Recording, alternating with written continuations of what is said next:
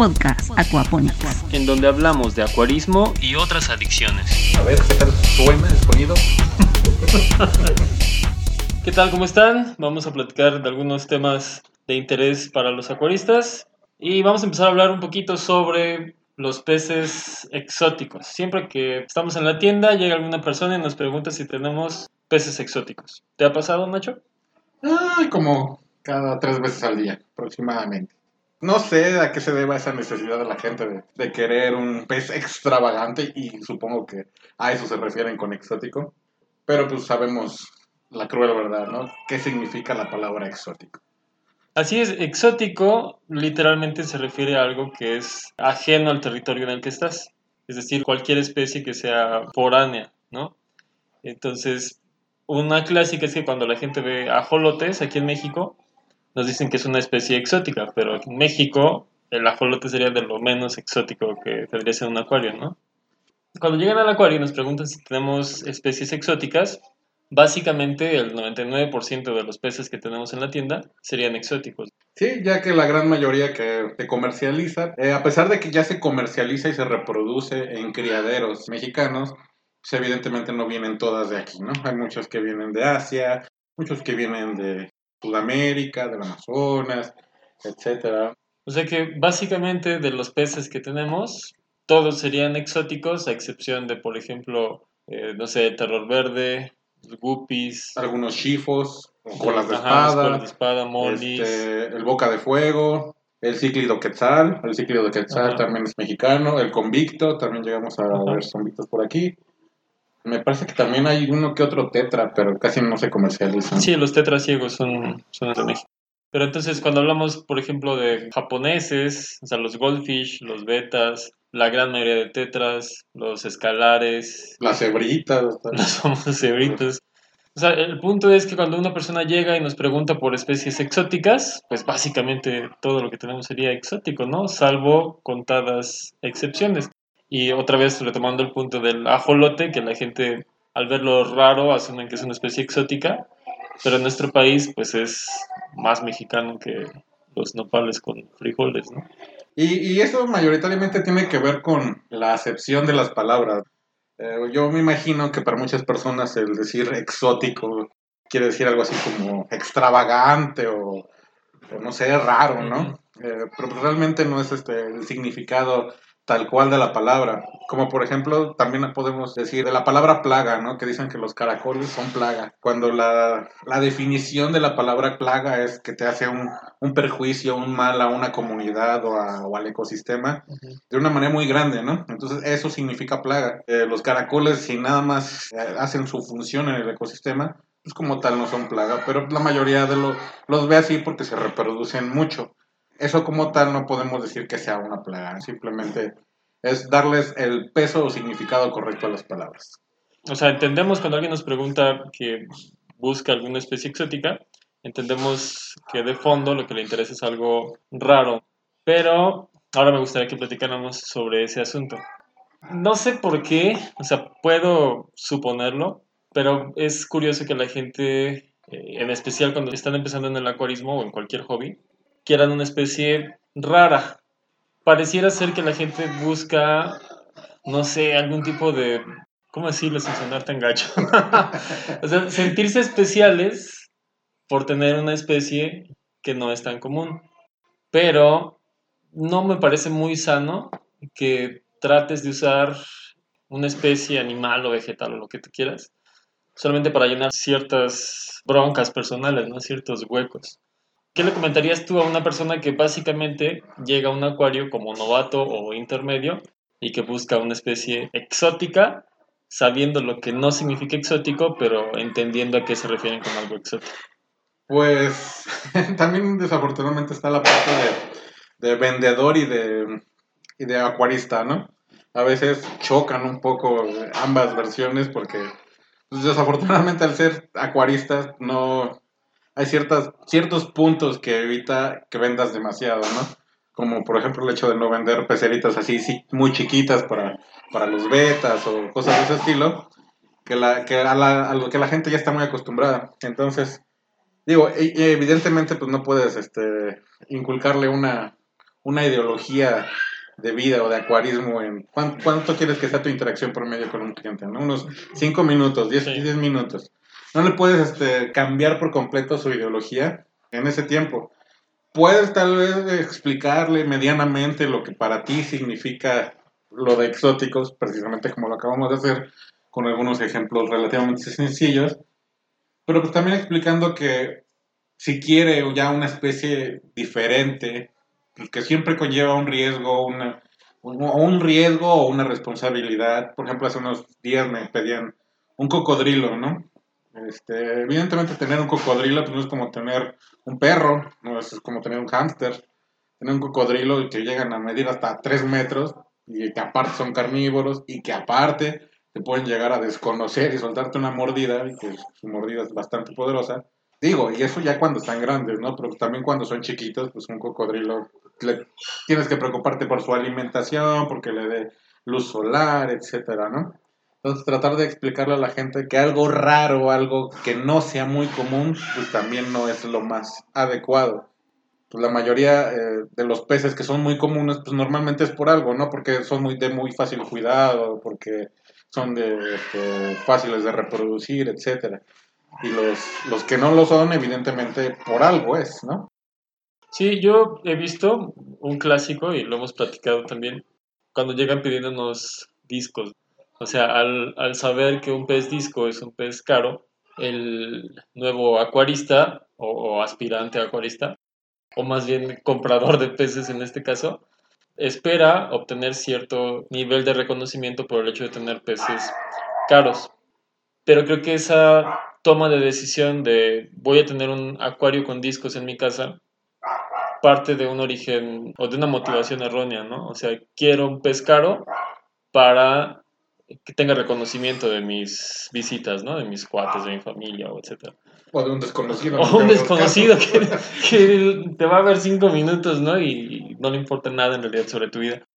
Este, pero tomar una decisión a partir de eso es como, como si vieras a los peces como si fueran un cinturón, un reloj o algo así. Personalmente no soy fan de las cosas caras. Pero también me parece un poco más ridículo que trates, o sea, que tu motivación por poner un acuario de discos sea esa, ¿no? Un, es- un estilo o una un especie estatus, de, ¿no? ajá, de que significa estatus. para- Exactamente. Para ti.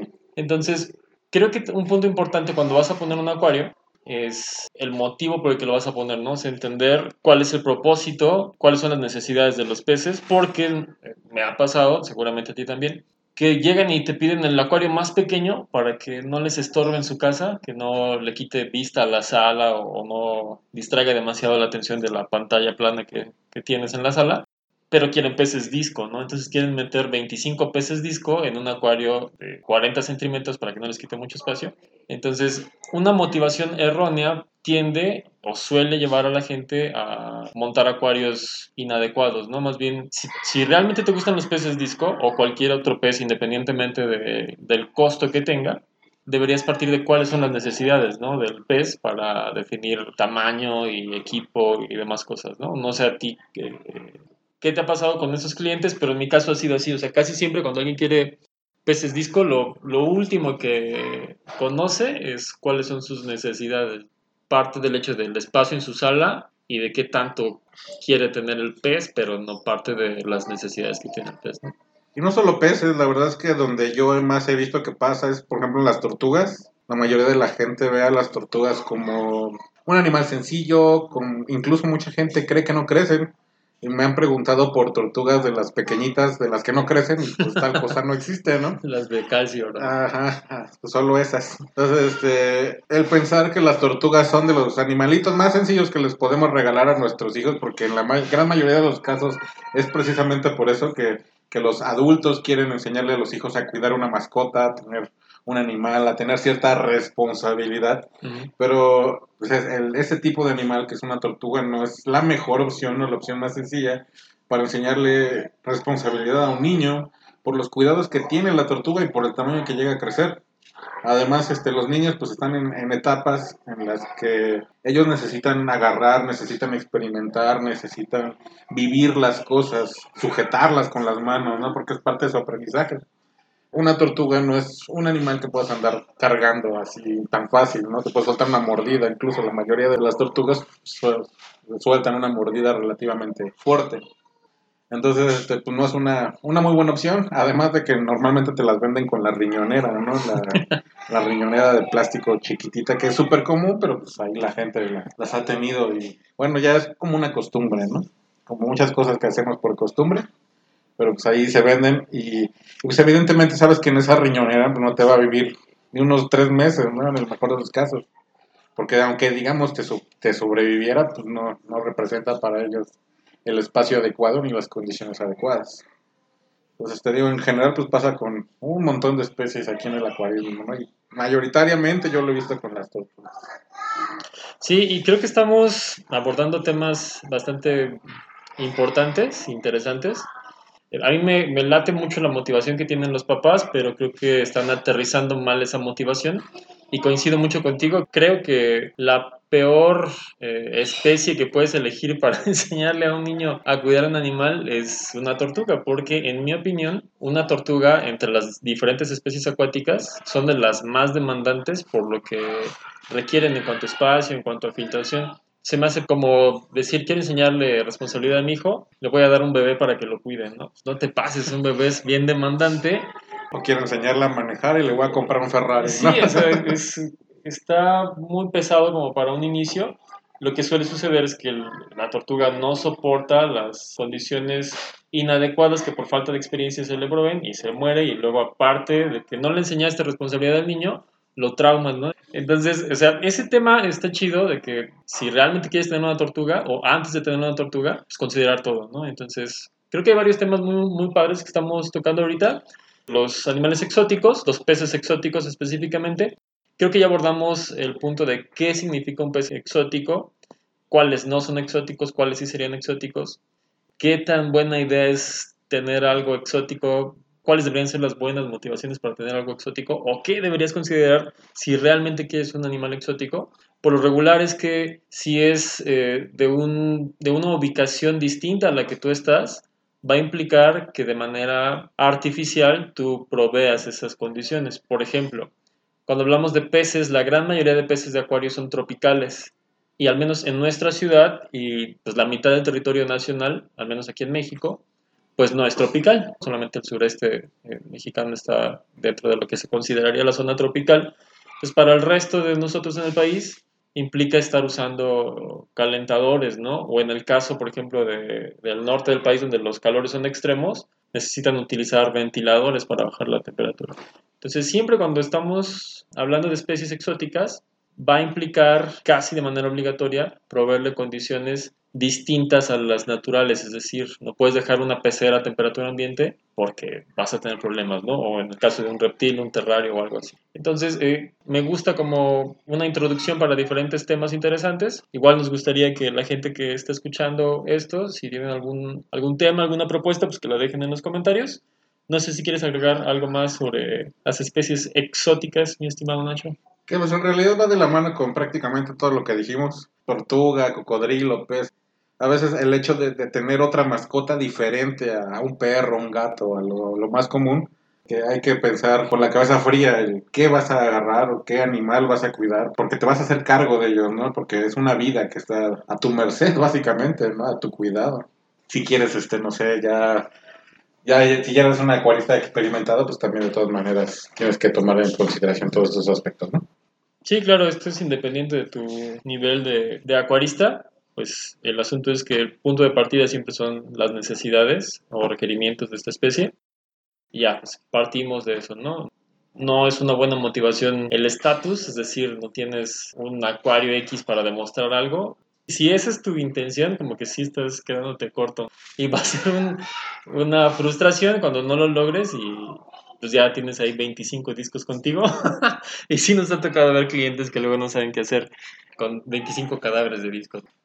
Ok, pues esperamos que les haya gustado este capítulo. Déjenos por ahí sus comentarios, preguntas, si tienen algún tema o sugerencia para el siguiente capítulo, pues lo dejan por allí, ¿sale? Ya sabes, somos parte de Aquaponics y queremos ayudarte a hacer acuarismo inteligente. Y te queremos ver triunfar. Sí. Que tengas muchos discos y muchas especies exóticas. Para que seas feliz y tus amigos te quieran mucho. Que tengas un estatus muy alto. Sí.